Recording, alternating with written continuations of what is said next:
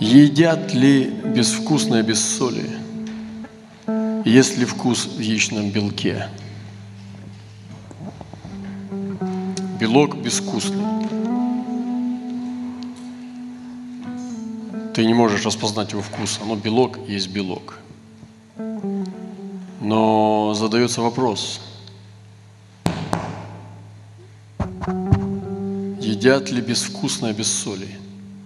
То есть безвкусное, сам ответ в этом вопросе, едят с солью. И дальше, а белок безвкусный. Значит, здесь такая притча запечатанная. Два э, секрета в этом замке есть. Безвкусный белок и соль на безвкусном. Значит, белок надо солить. Так Бог разговаривает вопросы. Ты можешь прочитать эти две строчки, ничего не понять, и дальше пойти. И кто из нас понимает, что это про то, что белок надо солить? Но Бог так решил разговаривать. И сегодня сезон, когда мы должны научиться думать так, как Бог говорит. Я годы читал это местописание и не понимал, зачем это здесь написано. И сегодня понимаю, что здесь написано, что белок надо солить. Но почему вопросами? Почему два вопроса заданы здесь? Для того, чтобы получить один ответ. И Бог соединяет сегодня вопросы наши, чтобы дать один ответ во Христе, в Его Слове Откровения. Он берет вопросы и соединяет их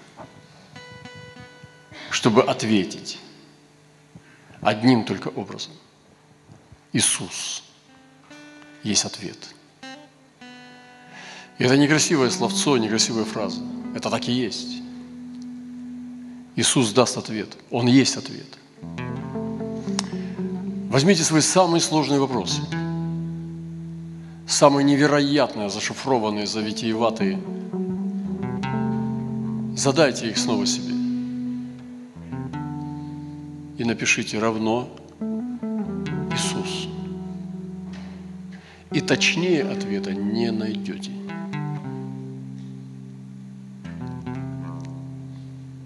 Иисус – это ответ на все. Но мы забыли это. Вкус – это Иисус, соль – это Иисус. И здесь все Иисус. Как ты можешь сюда Иисуса затолкать, заставить его здесь быть? Мы говорили раньше немного, что звезды будут очень огромные, падать. Это невозможно, чтобы они вообще упали. Они думали, они никогда не упадут. У них все схвачено там вообще. У них везде просто там крепчайшие замки с мостами. Они валятся. И это делает не власть, которая над ними. Это делает Бог. Он не свергает ложную власть сегодня. Это не значит, что сегодня уже Царство Божие наступит. Но это значит, что Господь колеблет и трясет, потому что плевелы должны тоже стряхиваться. И Бог готовит пшеницу. И когда церковь стоит в прорыве, она высвобождает колодец, высвобождает этот огненный гейзер, просто пробивает просто в этом месте, там, где есть прорывы Божьи, настоящие, глобальные прорывы. Небесные, вот как мы переживали в некоторых местах прорывы, не во всех, но в некоторых и при, приходит этот прорыв, происходит сдвижение ангельских сил, начинают падать ложные власти. Не, звержа, не, не звергаться. Но для этого тоже нужно проявление этой тьмы. Тьма должна подняться, поэтому это неудивительно, что тьма поднимается. И для этого нужно проявление всей открытости Духа Церкви. Когда церковь выходит вся из своего панциря и выходит нагая, обнаженная, огненная, огонь является ее одеждой. Огонь покрывает ее наготу, и это самая лучшая одежда, самый мощный панцирь. Это огонь невесты, полыхающая невеста. Она выходит полностью нагая, но никакой сатанинский глаз не может скрыть ее наготу. Она она запечатанный источник. Этот огонь – самая мощная броня, в которой ходит церковь. И начинается сеча, и начинается прорыв, он растет, увеличивается, и начинает сиять этот луч в небеса. Все, этот город, он отмечен Богом, он будет взят. Вопрос времени. И идет неспровержение. Неспровержение трясет. Церковь спит, а город трясет. Регион трясет, землю трясет.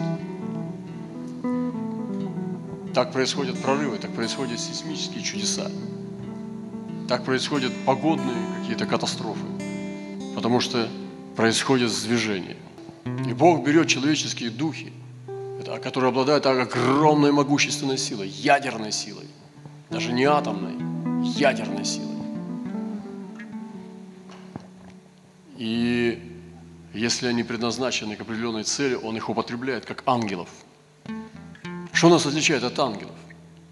Если мы вечные духи и ангелы-духи. Почему Он ангелов может употреблять могущественно, даже в космосе, а нас не может? На земле. Бог может употребить меня в могущественных сдвигах. Я знаю это, потому что я знаю это на практике. Мы и есть этот апокалипсис. Мы несем его в себе. Я носитель апокалипсиса. Апокалипсис – это открытие реальности. Буквально. Открытие реальности, которая была прежде сокрыта. Апокалипсис – это не суды, это не проклятие на землю, там, это не падение Люцифера в озеро Огненное. Это открытие реальности. Мы находимся в этом материальном мире, который запечатан, это тень небесного. И вдруг открывается реальность, это есть откровение, апокалипсис. И мы носим в себе апокалипсис, если мы ходим в этом. Я носитель апокалипсиса. Я сажусь в самолет, прихожу куда-то, приезжаю в какой-то город, я принес апокалипсис сюда. Ты сказал, о, ты носишь себе проклятие. Да нет. Иногда да, иногда нет. Потому что в книге Откровения не только проклятие. Там также и благословение, 4 глава, небеса, старцы, все дела, там, и река жизни. Почему только проклятие? Куда ты смотришь? Что с тобой, сыночек? Бедное дитё. Все тебе страшные сказки снятся. И мы носители этого апокалипсиса.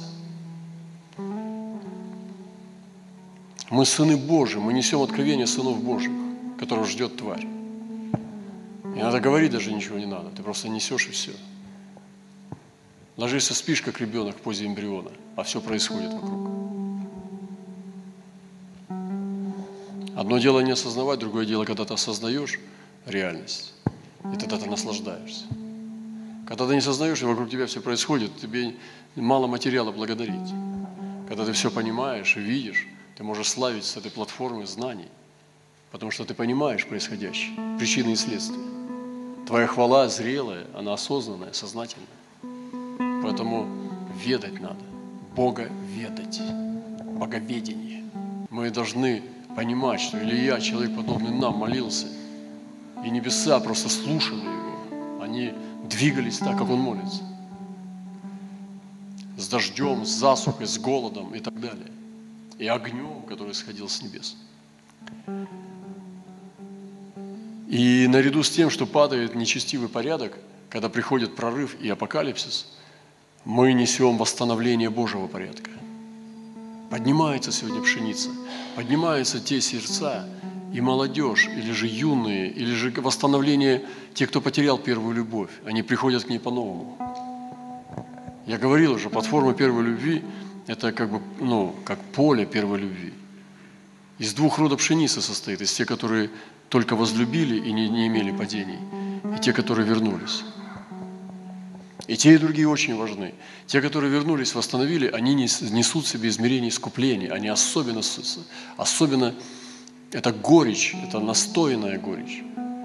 Как драгоценный многолетний нектар, они принесли в себе горечь покаяния, сокрушения и искупления, возвращенные к первой любви. Они не вернулись с пороком, они не вернулись оскверненные или же хромые. Они не вернулись опороченные. Они вернулись восстановленные с печатью искупления. И те, и другие важны. Это целомудренные девственники, которые никогда не вкушали предательства. А эти восстановленные, искупленные с искуплением. И это соединение происходит в этой первой любви. Мы встречаем сегодня, я встречаю людей, которые восстановлены от греха. Иногда я встречаю даже девственников, но они не так чисты, как восстановленные с искуплением. И когда ты берешь на этой площадке, иногда девственник даже слабее, чем тот, кто потерял негу, но вернулся с глубочайшим искуплением, со стопроцентным отдачей и покаянием. И Бог будет сегодня прославлять людей, которые ходят в первой любви. Они получат все. Они получат все дары. Потому что это элита Господнего Царства. Это хождение в огне. Невеста, одетая в огонь. Она нагая. Но ее нагота прекрасна. Она покрыта огнем.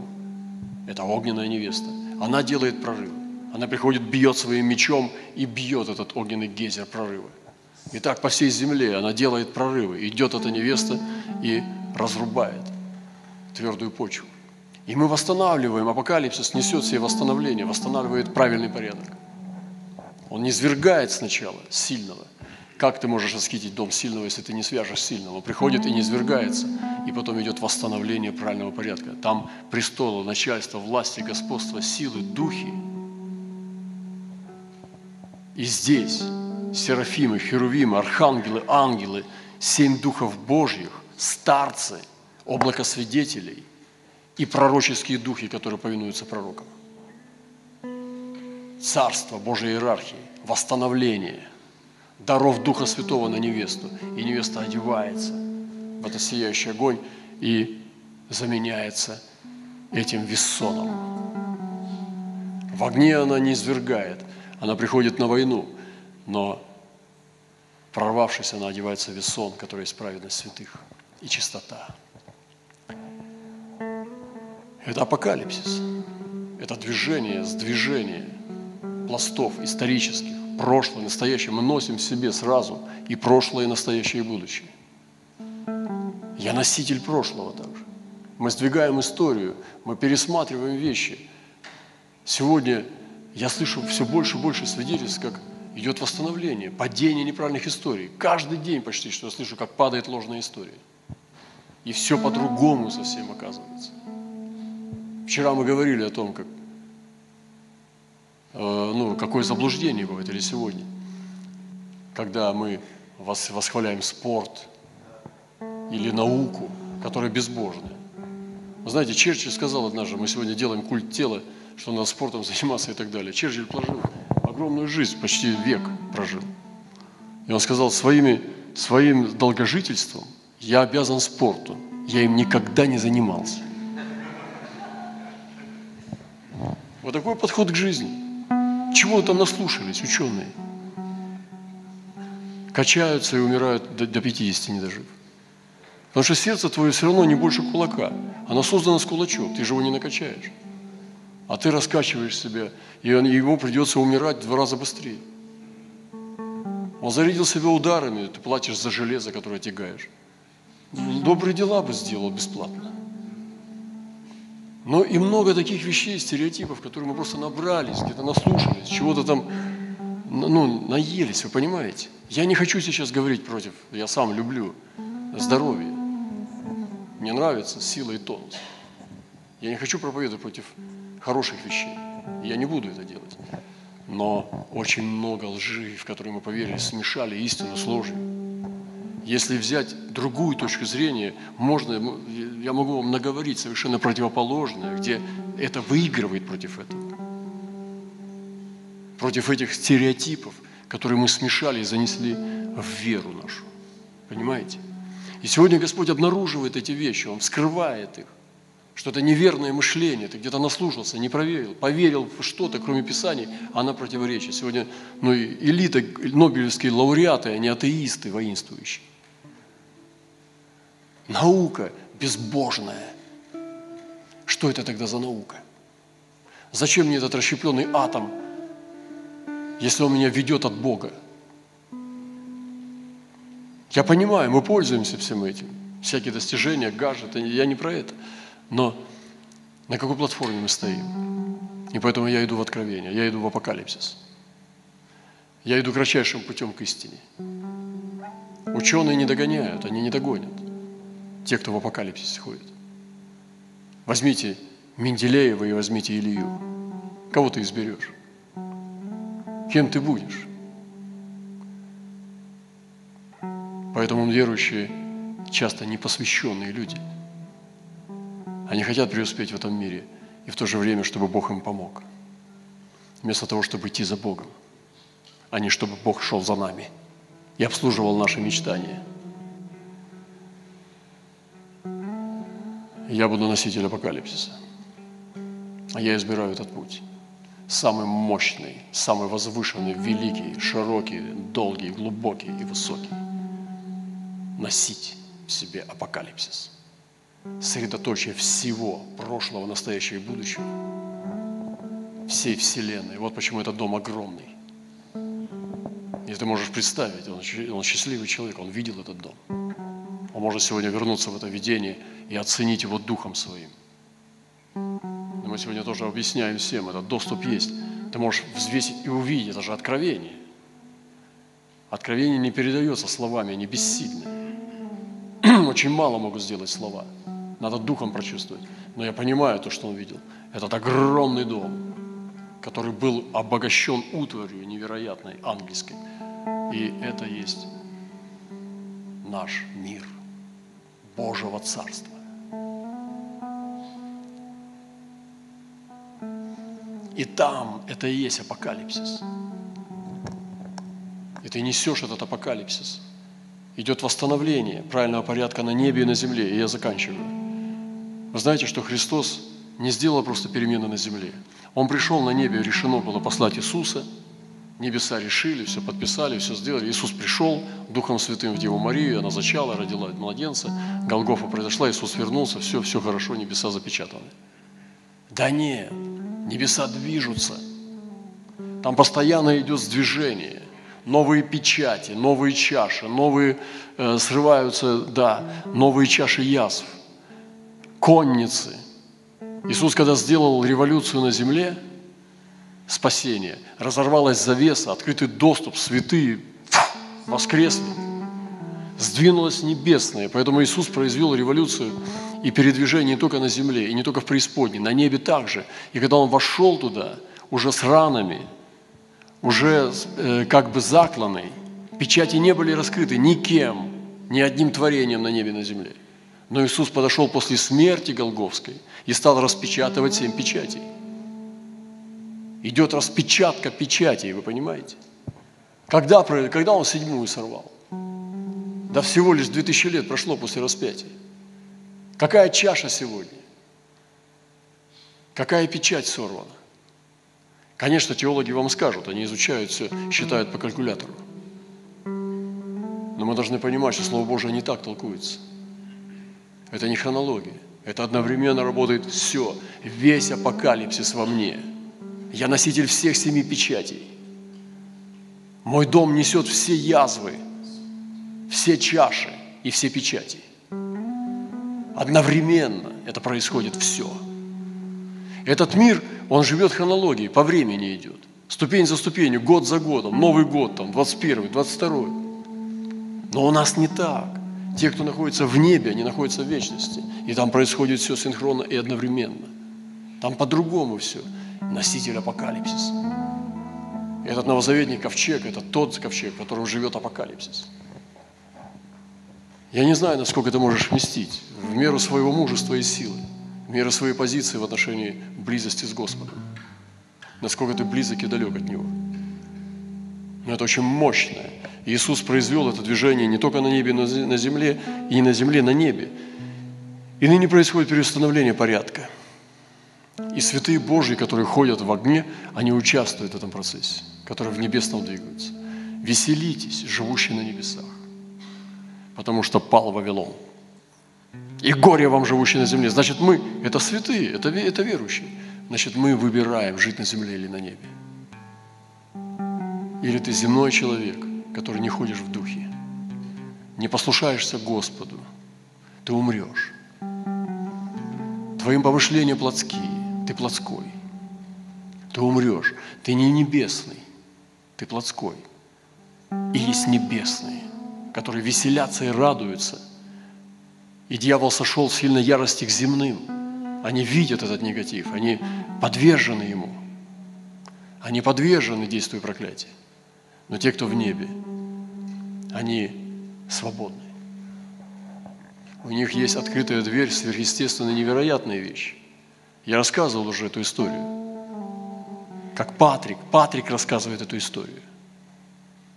Как он шел с юношей через одно место и увидел дом. И там вышла женщина, очень пожилая, старая и больная. И он стал разговаривать. Я подумал, какая больная женщина? Этот юноша сказал, это моя дочь. Сказал, как дочь? Ты юноша, а эта женщина уже пожилая. Он сказал, однажды Иисус пришел в мою семью и благословил меня, когда мы приняли его. И после этого благословения я не старею. Я родил свою дочь, она постарела, она бабушка, а я молодой. Это Патрик рассказывает, ирландский. Эти вещи святые видели, и сейчас есть это, происходит, но это те, кто живет в небесном, понимаете? Ты даже сиди сейчас, можешь не верить в это. Сидишь, подвергаешь сомнению, анализу, тебе надо какой-то конец, доказательства. Бедное дитя, мне тебя жаль. А я верю, я в этом буду ходить, я в этом уже почти хожу. Я буду в этом ходить и двигаться, наслаждаясь. Я выбираю веру. Я выбираю ходить в небесном, сверхъестественном. Я выбираю, мой выбор в этом –